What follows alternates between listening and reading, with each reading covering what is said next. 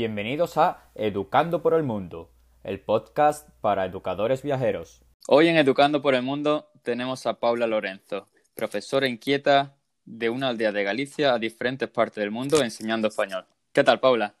Hola, buenas, ¿qué tal? ¿Cómo va todo por ahí? Pues de momento bien, trabajando a distancia. Luego nos contarás eh, por qué estás trabajando a distancia y dónde deberías estar. Exactamente, sí. bueno, Paula, cuéntanos un poquito de, dónde eres para empezar. Pues soy de una aldea muy pequeñita en el norte de Lugo, muy cerquita de Asturias, que se llama Alfoz y que tiene eso, digo que es aldea porque no, llega a ser ni 2.000 habitantes que somos, pero bueno, me, fui desplazando un poco. ¿Está, en la... Sí. ¿Está en la misma costa o está un poco de interior? Está como a 20 minutos de, la costa. Digamos que el pueblo más grande que tenemos es Ribadeo, que es eh, uno de los últimos pueblos antes de entrar en Asturias. Y, sí, es más interior, pero estamos eso, muy cerquita para disfrutar de la playa cuando, cuando hace buen tiempo, claro. No, no es siempre esta zona. para los maestros que nos escuchan que no son de España, estamos hablando del norte oeste de España, exacto, ¿verdad? exacto. Ese, ese trocito de, que pertenece a España que está en el norte de Portugal, ahí se localiza. Muy bien. ¿Y cómo fue tu infancia, Paula? Eh, eh, ¿te, criaste en ese pueblo o te fuiste a una ciudad para estudiar? Pues de pequeña, con mi, mi, bueno, mi profesora, mi madre era profesora de secundaria y tenía que ir cambiando de, de colegio según, según le iban dando trabajo, estuvo en, lo que se llaman escuelas unitarias, que son estas escuelas chiquititas que hay en las aldeas o había. Y estuve moviéndome por, Galicia, en varias regiones entre La Coruña y la Costa de Morte, pero, pero siempre eso, lo que fue la primaria y la secundaria fue un poco así. Y luego ya fui a estudiar lo que es el último curso antes de la universidad a Madrid y ya me quedé a hacer a estudiar en, en Madrid, en la Complutense, Filología Hispánica. Estabas comentando que tu madre era maestra eh, de secundaria, ¿has dicho? Sí, de, bueno, hizo primaria y ahora, bueno, en los últimos años de su, de su carrera, pues con la adaptación, adaptaciones varias, la pusieron en los últimos cursos de, de primaria y los primeros de secundaria, pero sí. En esa época como que se podía enseñar un poquito de todo, porque mi madre era también de primaria pero también enseñaba matemática en lo que antiguamente se llamaba séptimo y octavo. Exacto, exacto, sí, lo que es el EGB, en el paso del EGB a la ESO fue donde le empezaron a dar cursos más superiores, aunque ella había dado, pues, como bien dices, eh, matemáticas también, de hecho. Paula, ¿podríamos decir que de ahí sale tu vocación, de tu madre un poco también? Puede ser, son de estas cosas que las, no sé si te pasa a ti al tener también madre profesora, em, con, las que convive uno y a lo mejor no me, no me, daba cuenta yo de que quería hacer eso a edad temprana, pero que, que luego fui desarrollando un poco, em, no sé, habilidades en, en, ese campo. Pero realmente, o sea, aunque sea una, una pregunta así como muy obvia, ¿no? es lo que ves, no, nunca, nunca pensé que iba a acabar dando clase como mi madre, por ejemplo. Eh, entonces, Paula, eh, ¿te vas a Madrid con tu familia o te vas allí sola y estudias el último curso de instituto y empiezas a estudiar la universidad allí? Exacto, pues fui yo sola, mi familia se quedó aquí, fue un poco aventura para probar porque la idea mm, en principio era hacer interpretación. Yo quería ser actriz o meterme en teatro y fue un poco por, por estar un poco cerca de, de un lugar, bueno, en Madrid, que es una, la, capital, la, una ciudad tan grande con tantas opciones, era un poquito la, la idea de, de, hacer ese último curso del bachillerato para, para hacer interpretación luego, pero no, no fraguó. no. supongo, supongo que es un cambio drástico, ¿no? De una aldeita a ah, Madrid, que es una gran ciudad. Sí, fue, fue, fue toda una adaptación, toda una aventura y sí, sí muchos en ese sentido.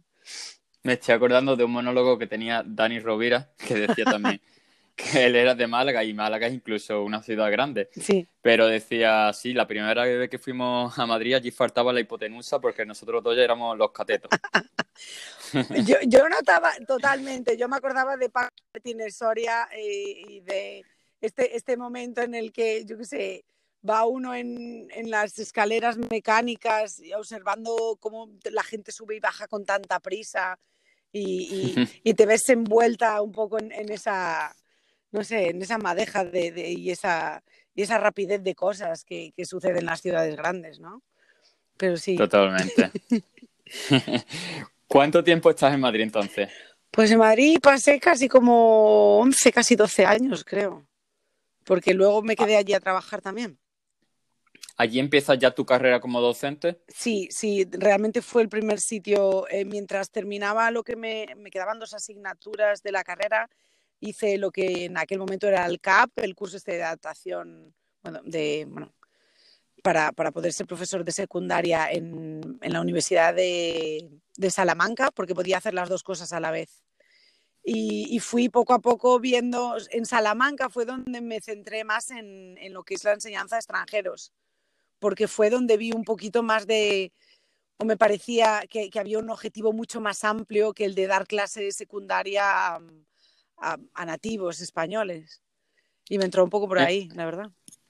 Entonces, en Madrid y en Salamanca empiezas a dar clases de español a Exacto. Sí, sí, sí, entre, entre Madrid y Salamanca. O sea, fue hacer el curso allí, venirme a Madrid y buscar una escuela que se llamaba Estudio San Pere, que sigue, creo que sigue funcionando y fue el primer lugar en el que di, di clase español a extranjeros. Uh -huh, muy bien. Uh -huh. eh, y después de estar 11 o 12 años que me has dicho en Madrid, sí. eh, ¿es cuando decides salir de España por primera vez?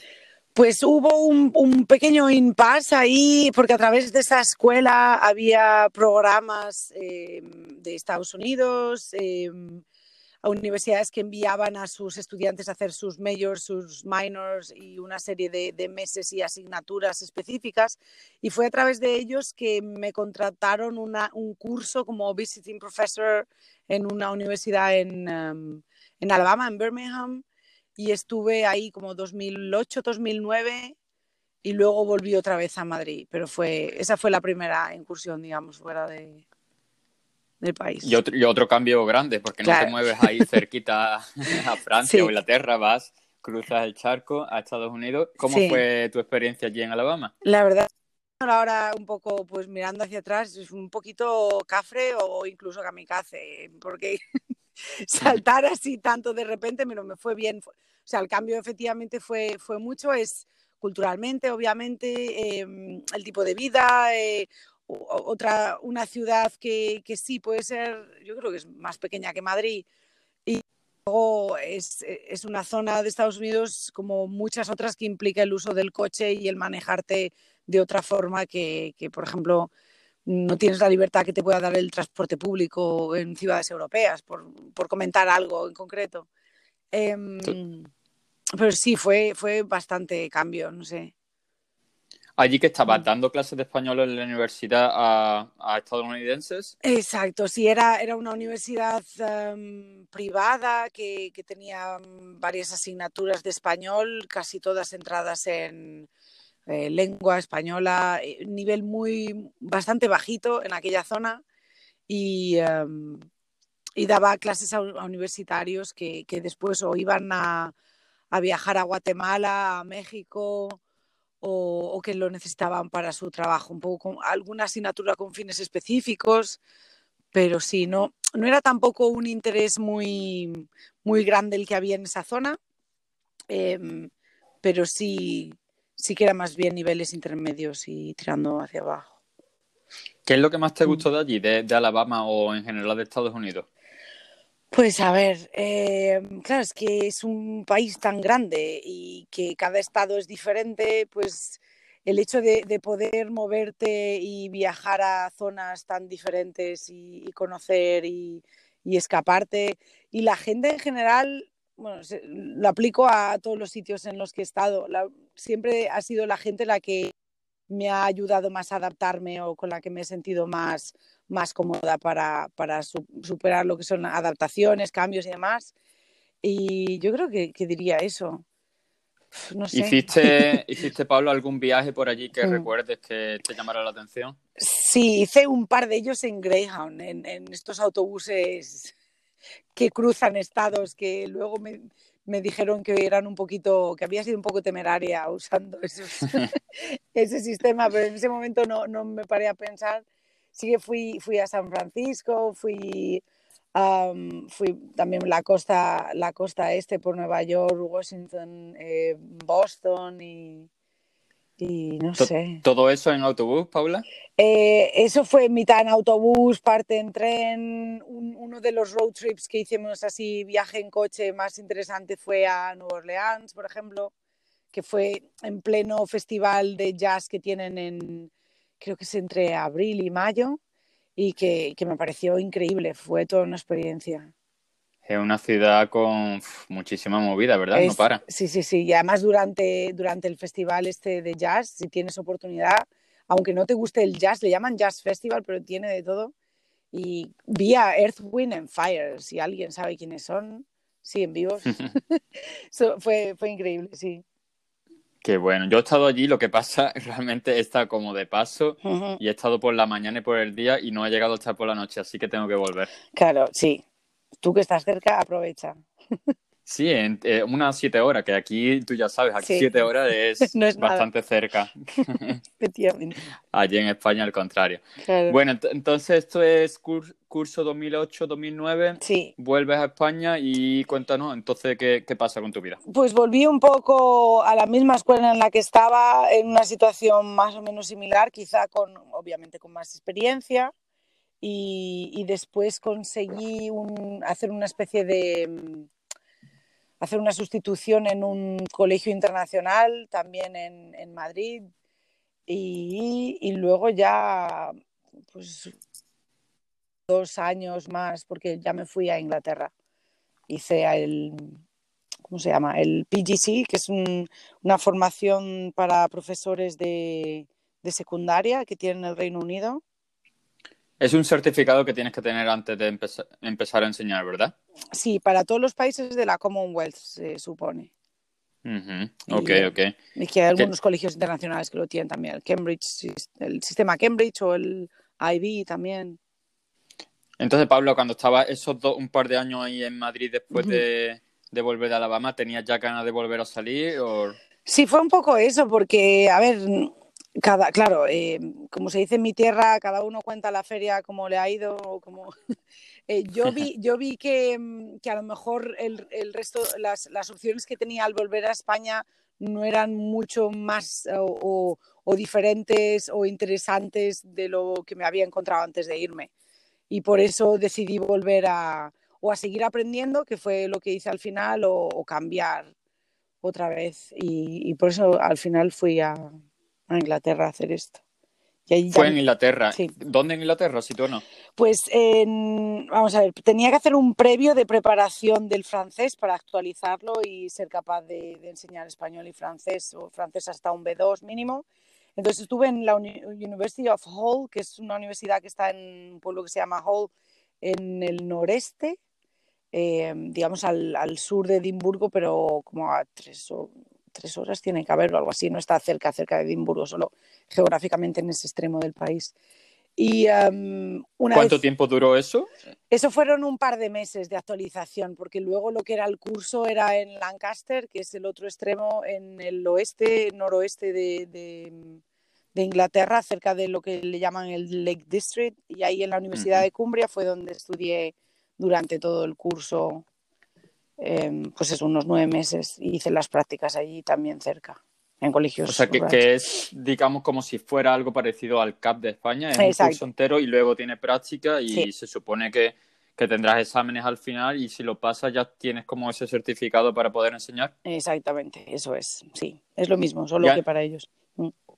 Sí, perdón. Mm. Eh, comentabas antes que necesitabas también actualizar el francés lo mm. comentábamos el otro día cuando hablábamos que eh, allí normalmente cuando las ofertas de trabajo piden profesor de español y francés. Yo es rara vez que eh, rara vez pone que solo necesiten o de francés o de español.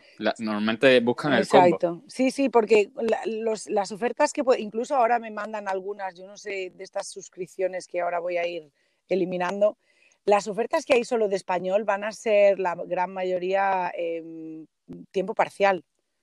lo, habitual es eso, que haya dos idiomas, italiano, español, o francés, español, alemán y, español. Español es uno de, de, los elementos comunes, pero es lo que dices. Eh, normalmente en Modern Foreign Languages eh, suelen pedir dos. Es curioso, pues yo creo que el Reino Unido es de los pocos países que funciona de, de esa manera. Sí, sí, sí, sí, sí, es, es, un poco... Y luego es curioso porque esperan que, que tengas eh, un nivel alto en ambos si eres extranjero. Yo creo que eso también es parte de, parte de, la, de la exigencia de esos, de esos dos idiomas también. ¿Cómo fue ese año allí por, por Lancaster? Una zona bastante tranquila. Yo te comentaba el otro mm. día que, que, yo pasé un año también muy cerquita, en, en Preston, Preston ¿no? que estará, sí. no sé si 25 kilómetros o cosas así. Sí, bueno, el, el, curso, a ver, es, es muy... Um, uh, vamos a ver, eh, es muy adaptado a un sistema educativo pues, que no es el español, obviamente, que es diferente y con, con, las pruebas y las entregas y, y los requisitos que, que, ellos requieren. Y fue bastante eso, fue bastante tranquilo. Fue mucho, a ver, eh, yo creo que, que, fue uno de los años que más estudié y, tra y trabajé y más, más tiempo le, le, empleé a adaptarme al lugar y, y al curso en sí, porque era todo muy específico y, um, pero en general tranquilo, es una zona, como tú bien sabes, que tampoco hay una, una cantidad de población. Eh, acabé en, en, New Mills, había un, la familia india del restaurante indio, porque eso es impepinable en cualquier pueblo inglés, ¿no?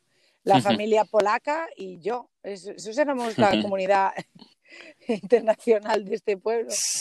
No creo que hubieran demasiados españoles por, no, por Lancaster. No. No, tampoco, tampoco. No, pero estuvo bien, fue eso, fue un año muy ocupado académicamente hablando y, y no, no, tuve tampoco muchas eh, oportunidades para viajar por, por, Inglaterra o conocer otras zonas, pero sí, fue, fue tranquilo. Eh, Paula, por si hay gente que nos está escuchando sí. y piensa, bueno, pues eso suena bastante bien. Eh, ¿Cuál es el proceso? O sea, primero supongo que tendrás que convalidar tus eh, titulaciones uh -huh. españolas allí en el Reino Unido y tendrás que, no lo sé, ¿cómo? Cuéntanos. ¿Cómo, cómo surgió? O sea, eh, claro, hay varias vías. A día de hoy creo que hay varias maneras de conseguir lo que es. Eh, incluso se puede tener el CAP o el máster de educación en España, hacer una homologación y hacer alguna práctica y ya tendría si, la prioridad es llegar allí y ser capaz de dar clase y poder, y tener, perdón, más que ser capaz, tener la opción burocrática de dar clase en secundaria, es muy probable que se pueda ya hacer eso, la homologación, traducción del título y ya está. En mi caso fue a través de la Universidad de Barcelona que hicieron unas entrevistas para realizar el curso y lo costeaban ellos, digamos, porque necesitaban profesores en ese momento. Eh, y claro, sí que, sí que hicieron pues homologación de, del título que el título de, de licenciatura y um, de filología hispánica en mi caso y ya está. No hubo más trámites burocráticos que hacer el curso y punto.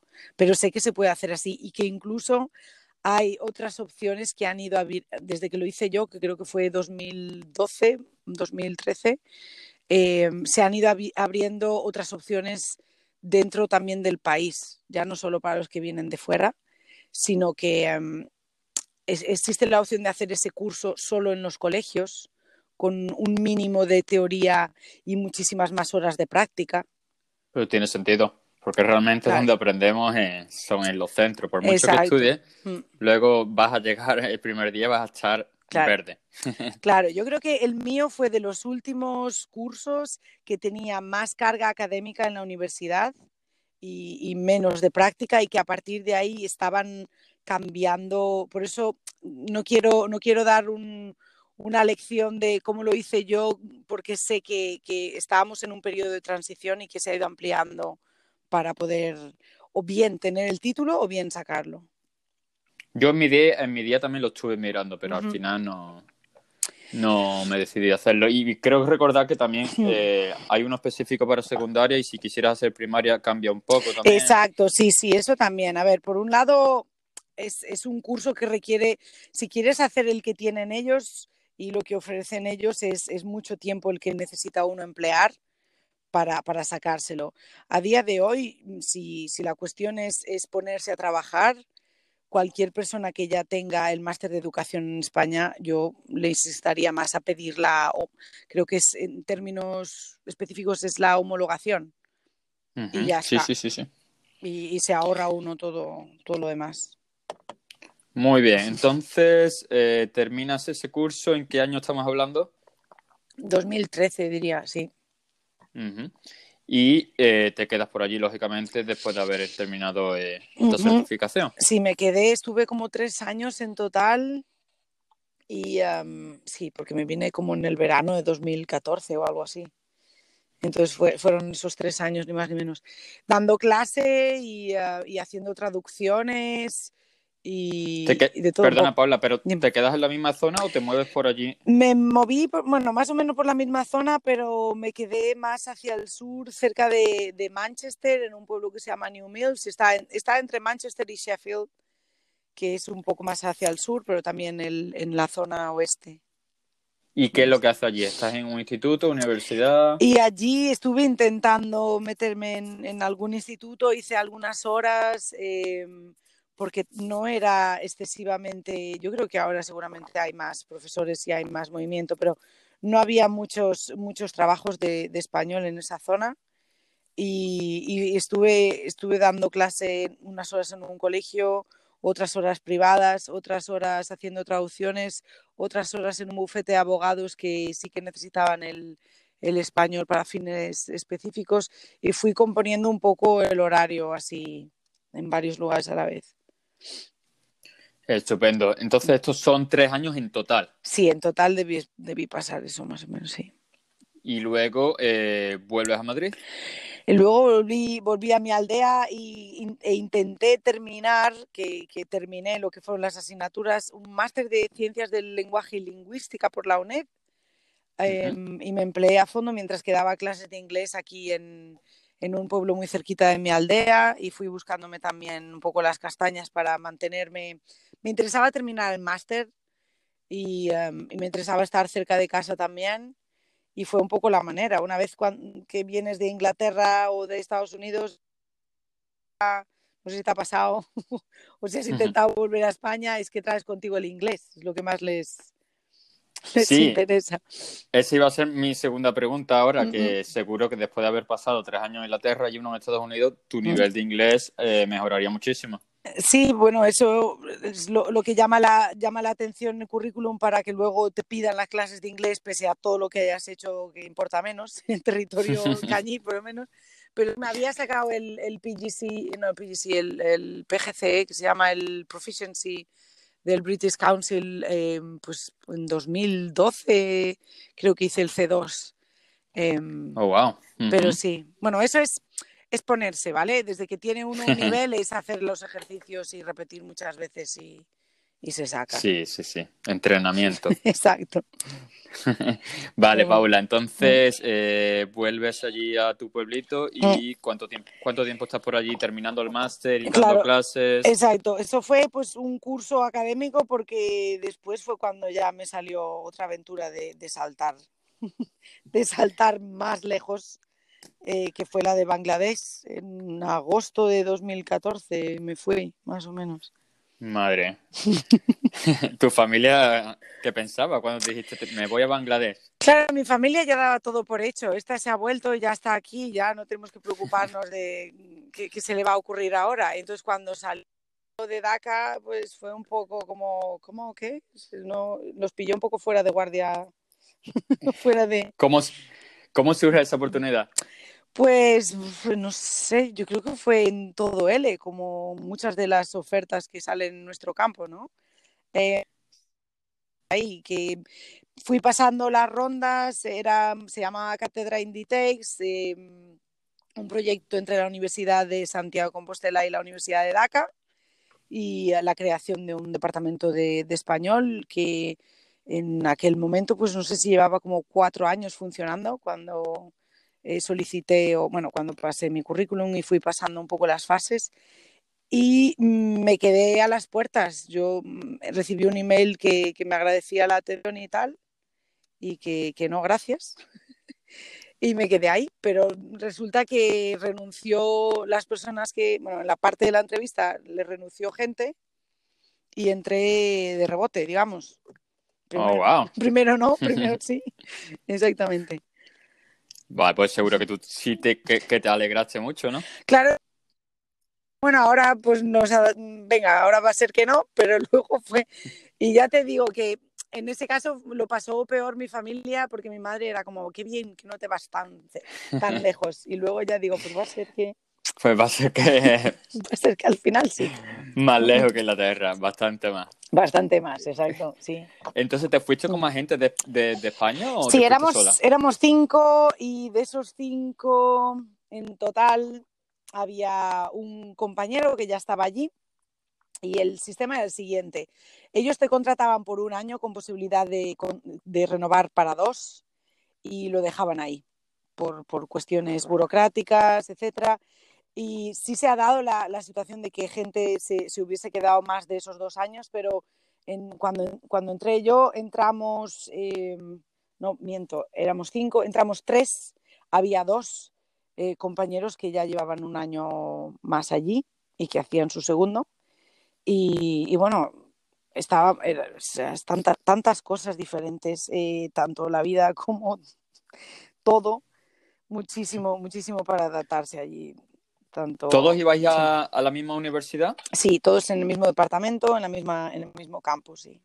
Vale, entonces llegas allí sobre el agosto de 2014, ¿has comentado? Exacto, sí. ¿Y cuál, eso, cuáles son tus primeras impresiones cuando llegas allí?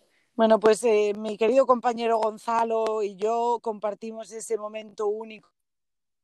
Fue llegar al aeropuerto de Dhaka, que ha cambiado muchísimo desde, desde que, que, nosotros viajamos allí por primera vez, y coger un taxi y meternos en aquel tráfico infame, que, que, que era como una especie de, como uno de mis compañeros decía, un concierto de heavy metal constante. No es Porque... la cantidad de gente, sino el bocinazos y ruido y todo. Sí, porque Bangladesh, eh, sí. Bangladesh junto con la India son de los países más, más poblados. Exacto, sí, sí, tiene mucho, bueno, se, formó parte de India primero y después de, de, Pakistán y la densidad de población, pues ahora mismo no tengo los números, pero es, es una región, bueno, el país en sí es geográficamente más pequeño que España, y tiene una población de 170 millones de personas, o sea, muy, sí, muy, muy concentrados en la capital, además. O sea, Eso te iba a comentar, que a lo mejor si te vas a una zona rural no sería tan locura, Exacto, pero no, no. las ciudades, eh, a lo mejor hay dos o tres principales y son gigantes. Sí, en este caso pues está Chittagong, que está más en el sur, pero la capital es Dhaka y, y, tiene, o sea, no tiene rival ahí. Está todo muy concentrado. Los, los atascos de cuatro horas, como te comentaba el otro día, mi récord personal son 12 kilómetros, 4 horas para 12 kilómetros. Wow. ¿Y cómo movíais por allí? Eh, Paula, ¿dónde vivíais y cómo ibais hasta la universidad? Tengo curiosidad. Pues a ver, este, esta ciudad, eh, megaciudad, eh, tiene el campus, está situado como en el suroeste, digamos, y hay una región que ellos consideraban como la zona diplomática, donde están todos los extranjeros, eh, las embajadas, y edificios así administrativos, pero eh, aunque en kilómetros estaba cerca del, campus, en lo que es logísticamente implicaba pues dos horas o tres de, de, tráfico todos los días solo para ir. Entonces preferimos vivir en una zona que era residencial bengalí típica, que estaba muy cerca del campus y que tenía un lago y, y, que bueno, o bien eh, en rickshaw o como después de, bueno, después de un ataque terrorista que hubo allí se enrarecieron un poco las, los temas de seguridad, tuvimos que utilizar el coche, pero que era bastante más cercano, digamos. Uh -huh. eh, ¿Qué tal la comida allí? Pues eh, tuve que, cre creo que hice un poquito de prácticas en, en Inglaterra por, por, el amor que le tienen los ingleses al curry y, y, a la comida india en general, que aprende uno ya el vocabulario cuando llega a Bangladesh, pero, pero claro, es muy diferente y muy picante. Yo, yo no estaba acostumbrada a tanto picante. O sea, la, la comida española, hay gente que, que, todavía nos confunde con la comida mexicana. No sé si te pasa a ti ahí. Pero sí, en esa zona sí es verdad que utilizan muchísimas especias y, Exacto. Y lo que como tú comentabas, mu muchas de las comidas son muy picantes. Sí, sí, sí. Tiene, tiene sentido además eh, para poder conservar la, la, comida en buen estado y la carne, sobre todo la carne, con el calor, las temperaturas y, y bueno, y en la zona tropical en la que está. Entonces, ese picante pues, pues tiene muchas funciones, el hecho de, de que usen, usen tantas especias. Luego ya cómo lo procesan nuestros estómagos es otro tema. Estabas comentando eh, la temperatura. ¿Allí hay invierno realmente o hace siempre calor? Cuéntanos. Pues, pues es muy curioso porque además, eh, bueno, ya en, en, contacto con los universitarios y la vida universitaria y la relación entre los, con los estudiantes, que poco a poco pues vamos, vamos estableciendo vínculos y, y creando confianza, eh, la gente se empieza a quejar de que hace mucho frío en febrero. Pero ese mucho frío es una rebequita. Ese es el mucho frío. Y 15 grados es mucho frío, 11 grados es mucho frío. Y, y, es muy curioso como te lo dicen, no, es que tengo, estoy así un poco deprimido porque es el invierno, pero ¿qué, ¿qué me estás diciendo? Vete tú a Galicia, ¿no? Exacto. O sea, claro, no, no, uno no nota en los trópicos, o por lo menos en, en, esa, en esa, franja, eh, a las seis se hace de noche, pero todo el, todo el año. O sea, y no sí, sí, uno... sí, pero los veranos supongo que sí serán muy calurosos. Efectivamente, sí, son muy calurosos y muy hay mucho mucha humedad, un, puede, puede llegar a 80% de humedad perfectamente y los treinta y pico grados, pues, o incluso 40 se puede llegar. ¿Tienen allí el mismo calendario académico que tenemos en Europa? Es similar. Vamos a ver si recuerdo bien. Empezábamos en agosto y terminábamos algo así como en junio. Y sí, sí, en, en cuanto a calendario, es, hemisferio norte es muy similar. Sí, sí, sí uh -huh. yo diría que sí. Y comentábamos el otro día también, Paula, que la economía se basa mucho en la moda y el, y el te textil. Exacto, el te ese es el campo, digamos, el sector más eh, que más mano de obra usa de origen bangladesí. Y bueno, lo vemos en las prendas que llevamos todos, ¿no? Que o es, o es que Bangladesh o, o, Vietnam son las dos, digamos, más, más conocidas y son, hay muchísima industria textil ahí, sí. Tuve yo un compañero de piso que era de allí, de Bangladesh, sí. en Suecia, que estuve haciendo Erasmus. Wow. Y sí, está, estaba estudiando precisamente, pues eso, moda y textil allí en la Universidad de, de, Suecia. Claro, es que luego me imagino, bueno, no sé si él regresó para montar su, su fábrica o algo. ¿Sigues en contacto con él? No tengo mucho contacto, pero sí que regresó y sí, mm. como tú comentabas, no sé si él montó su propio negocio, pero que sí estaba en ese, en ese tipo de, muchas, de economía. Muchas de las personas que conocí, o sea, de, de Bangladesh, que no estuviesen relacionadas con la educación y que no estuviesen en el campus ni fuesen mis estudiantes, son la mayoría gente que ha estado estudiando fuera y que vuelven a su país para crear una empresa, para crear un, lo que hoy en día se llama startup o lo que sea. Eh, y están, últimamente están metiéndose más en el terreno tecnológico y la pandemia también está acelerando ese sector bastante, pero es, es muy común que estudien fuera y que vuelvan. ¿Tuviste la oportunidad de aprender un poquito de su lengua? Un poquito de bengalí, y sobre todo para, para orientarme en la calle y, y bueno, y yo qué sé, cuando coge uno un rickshaw, izquierda, derecha mm, y demás, o sea, palabras así claves, pero no, no tenía yo, bueno, no tengo un nivel fluido en la lengua, pero sí, muy súper interesante. Una mezcla entre urdu y, urdu y persa y, uh -huh. y hindi, sí. Seguro que es bastante interesante. ¿Te puedes comunicar un poquito en inglés allí en la calle como es en la India? Sí, un poco sí, pero, pero corre, eso ya es una cuestión pragmática, cultural, que en algún momento, pues bueno, algo, tiene mucho campo también si alguien quiere estudiarla. Eh, te dicen que sí a todo. ¿A qué te refieres? Eh, que, que, dices cualquier cosa en inglés, eh, palabras clave y con un broken English que se dice, ¿no? Como eh, centrándote en el objetivo que quieres, no, no puedes hacer una frase complicada, digamos. Y... O sea, a lo mejor, sí, sí, perdona, sí. que sí. No, no, y te van a decir que sí y a lo mejor es que no.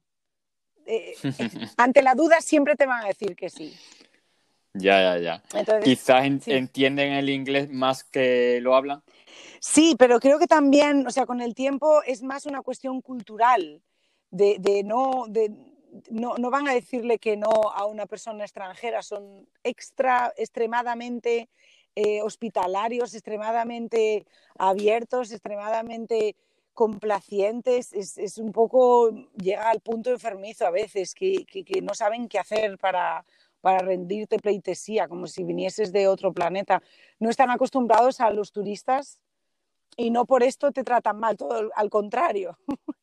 Entonces, hay momentos, yo recuerdo cuando, cuando empecé a registrar ese gesto que hacen con la, con la cabeza, que tenemos en cada país el sí y el no, el, hacia arriba y hacia abajo se supone que significa sí, ¿no? Y izquierda-derecha significa no, en, en, nuestro contexto cultural en España, por ejemplo.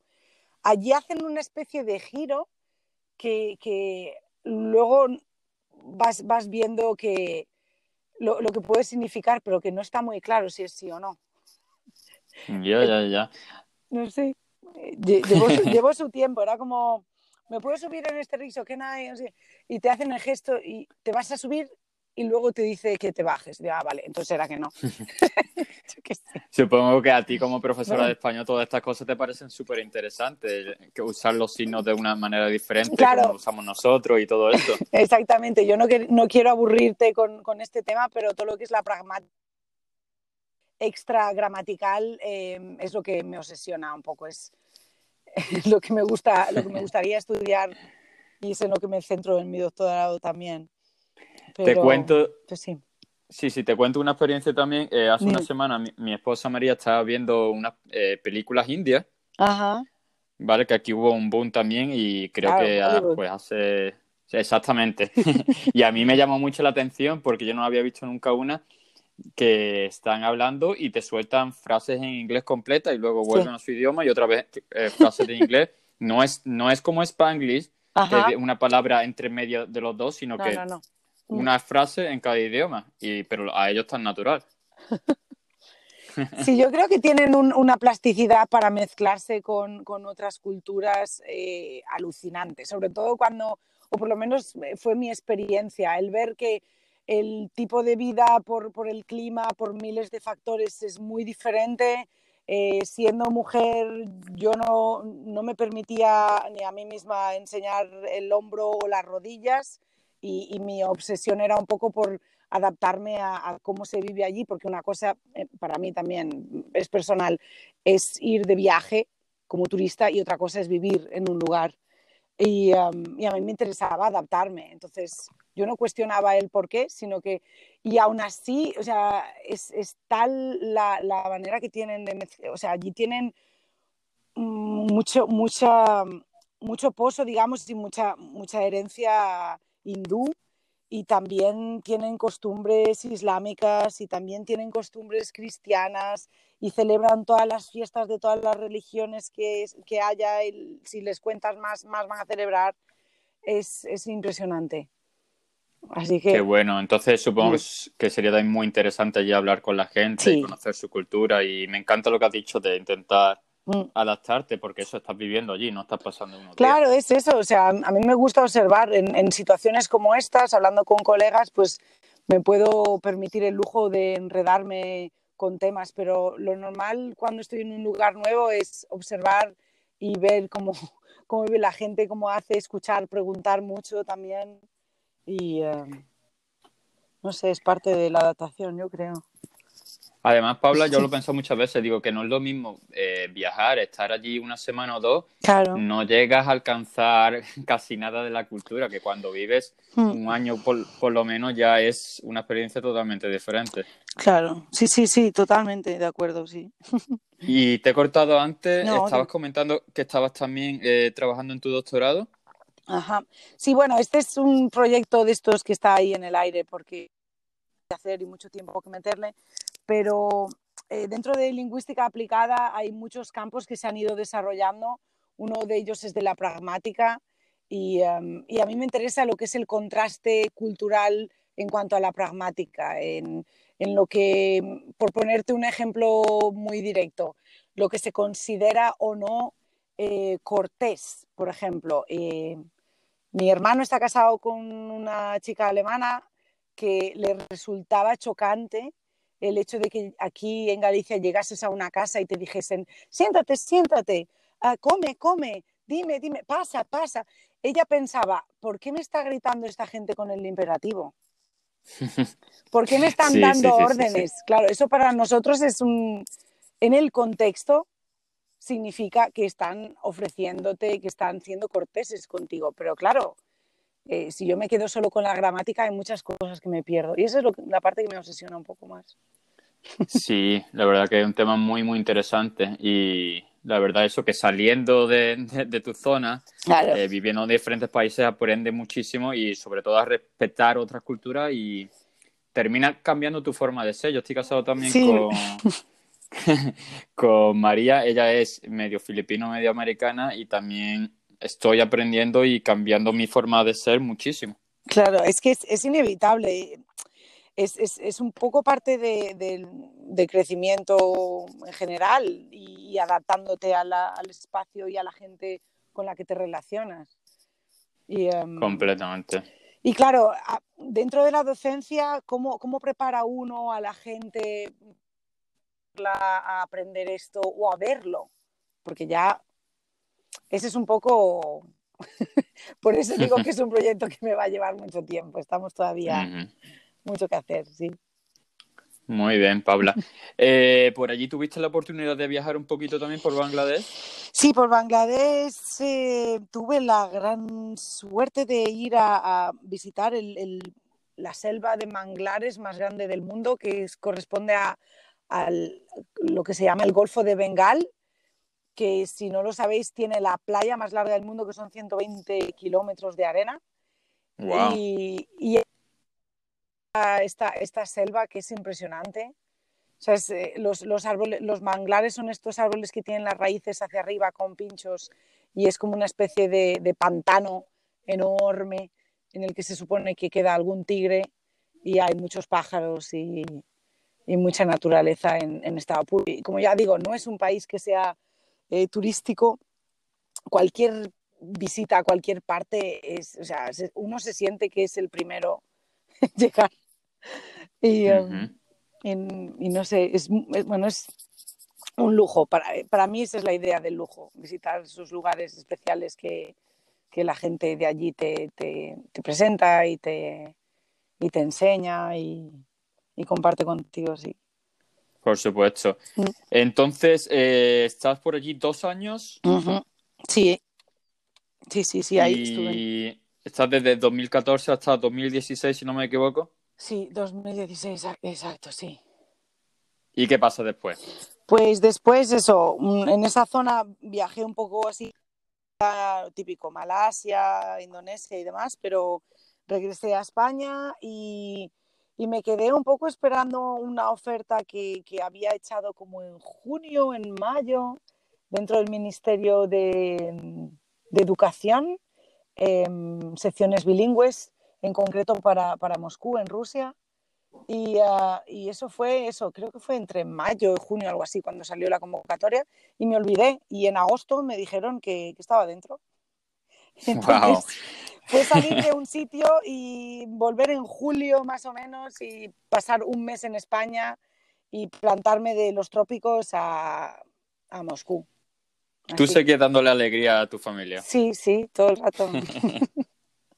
Qué bueno. ¿Nos puedes contar así mm. brevemente qué son las sesiones bilingües por si hay alguien que nos escuche y dice eso qué es eh, y está interesado? Totalmente. Es eh, un programa eh, dentro del Ministerio de Educación que consiste también en la misma aplicación de Profex que existe para profesores visitantes y para otros. Bueno, son los dos programas que más conozco. Y consiste en las antiguas repúblicas soviéticas, Turquía y China tienen un convenio con España según el cual puedes eh, dar clase en centros que tengan lo que se llama el, eh, en el caso de Rusia, yo no sé cómo funciona en otros países, pero tienen como un especial, una especial dedicación a la enseñanza del español en esos centros y los profesores que vienen de España, digamos que suplen la parte de L, literatura y geografía e historia en español. ¿Cuáles son? Eh, creo recordar que cada destino tiene un eh, requisitos un poco diferentes dependiendo de lo que necesiten. Sí, ya digo, está, bueno, está Hungría, está Polonia, todas las repúblicas soviéticas. Y tengo entendido en concreto en, en Rusia, los que estamos en Moscú eh, somos gente de educación secundaria, con el máster de educación o el CAP, con experiencia previa, eso también depende un poco del centro. Y luego hay gente que está pues en San Petersburgo, en Rostov y en Kazán em, con, en primaria, o sea, dando clase primaria. Entonces tienen otros requisitos también. Vale, ¿y cuánto tiempo llevas ya entonces por Rusia? ¿Sigues allí ahora mismo, Paula? Pues claro, ahí volvemos un poco al inicio de la conversación. Estoy, llevo tres años y el el 1 de septiembre comencé el que será mi cuarto año a distancia, en este caso, porque el visado que tenemos, que es un visado de trabajo, eh, en estos momentos no, se nos permite la entrada en el país. Y, bueno, estoy pasando el cuarto curso un poco atípico, pero aquí estamos. ¿Tenéis alguna noticia de que podáis volver pronto? En principio sí, por parte de, lo que es em, em, dentro de este programa eh, se trabaja en concreto en Rusia, no sé en otros países, pero lo que es la, agregaduría de educación, que son, digamos, nuestros responsables y, nuestros jefes de, la parte española, digamos, em, estaban en contacto con el y se supone que tenemos autorización, pero la embajada de Rusia en España no nos da luz verde todavía y no hay vuelos. Entonces, eh, en mi opinión, es un poquito arriesgado el irme sin saber si realmente puedo entrar porque voy a tener que pasar por otro país antes. ¿Cómo estás llevando esto de enseñar en, línea? Pues ah, aprendiendo mucho, no sé. No sé, a ver, efectivamente cuando uno lleva tiempo, pues hay muchas cosas en que, que, pueden salir de forma automática, ¿no? Porque la experiencia ya te va guiando. Y en este caso, pues no, no tenía yo tanta experiencia, mucho más allá de los tres últimos meses de curso que hicimos el curso pasado. Y mm, estoy dedicándome, este mes he utilizado a mis queridos estudiantes y alumnos como como cobayas de vamos a probar esto y lo otro y, ver lo que funciona. Pero lo, estoy llevando con, muchas ganas porque es una yo lo veo como una oportunidad para aprender. Sí, yo creo que, que todo el mundo se tiene que adaptar ahora mismo porque casi todas las escuelas del mundo entero están haciendo algo diferente en cuanto a mm. estos tiempos del coronavirus y aquí también creo que te lo comenté el otro día, que estamos eh, híbridos, pero los profesores tenemos que enseñar presencialmente en la escuela. Sí. Y luego, como hay un porcentaje de estudiantes que los padres han decidido que se queden en casa, también tenemos que enseñar. Tienes que hacer las dos cosas. Wow. Ajá. Mm. en, mi, en mi eh, caso, lo que ocurre es que pues, eh, han tenido la, hemos tenido la suerte de que los centros quisiesen conservar el programa y nos permitiesen dar clase a distancia realmente no sé hasta qué punto estaban obligados a hacerlo porque ellos han empezado el 1 de septiembre con clase presencial. Entonces tú cuando te conectas eh, con, tu con el ordenador, ¿ellos están en, el colegio o en casa? Están en casa porque son clases extra, lo que, lo que les hacemos nosotros. Como es parte del programa bilingüe, ellos tienen su horario habitual y luego tienen estas clases eh, extra para en un futuro, eh, una vez que hacen cuarto, desde cuarto hasta un décimo, em, terminan su vida mm, académica en el colegio con un título que, les acredita como, como que han hecho un bachillerato, doble bachillerato ruso-español. Ahora que lo comentas, ¿cómo es el horario allí en primaria y secundaria? Porque aquí cuando llegué, a Estados Unidos me, llamó la atención de que los niños están muchísimas horas en la escuela. Aquí los niños llegan sobre las siete y media de la mañana. Se supone que a las siete y cincuenta empiezan oficialmente las clases y no terminan hasta las tres de la tarde. O sea que son bastantes horas. Sí, algo bastante similar a lo que comentas em, y estoy hablando pre, pandemia porque es un poco eso, 8 de la mañana, 2 de, la tarde y luego las clases extra que todos los niños, por lo menos en mi centro, que es un centro público de una zona humilde de Moscú, no es especial ni tienen muchísimas horas de clases extra de preparación, de pruebas, concursos, eh, conferencias y demás historias que tienen. Eh, ahora les han cambiado el horario, hay, noto que hay algunos que están contentos, otros no tanto, y yo tengo de 2 de la tarde a 6, 7 de la tarde, hora española. Es un poco lo que estoy haciendo. Y los sábados también. O sea, que son clases extra, pero que no son optativas, tienen que, hacerlas sí o sí. Claro, si ellos quieren eh, adquirir al final de su vida académica el, título este doble de bachillerato ruso-español, tienen que hacer estas. Si no, no. ¿Qué diferencia tenéis allí eh, de horario entre España y Rusia? Pues ahora mismo bien, en el bien, explico por qué. Es una hora, es una hora solo. Ellos están a una hora más de la hora de la península y a partir del cambio este que normalmente se hace en España y en otras regiones, del, creo que es el a partir del 25 de octubre, las dos son las tres o algo así, tendría una diferencia de dos horas que veremos cómo se lleva. Bueno, te decía, la diferencia horaria con Rusia es que dependiendo de la zona que esté Rusia. Claro, eso también, efectivamente. Siberia o, claro, sí, hay ¿Cuántos usos horarios tiene? Un montón, no sé. Exactamente, que no sé cuántos, pero que seguro que tienen mínimo tres o cuatro eh, diferentes zonas horarias. Exactamente, sí. Bueno, ¿y qué es lo que más te ha gustado de vivir en Rusia estos años?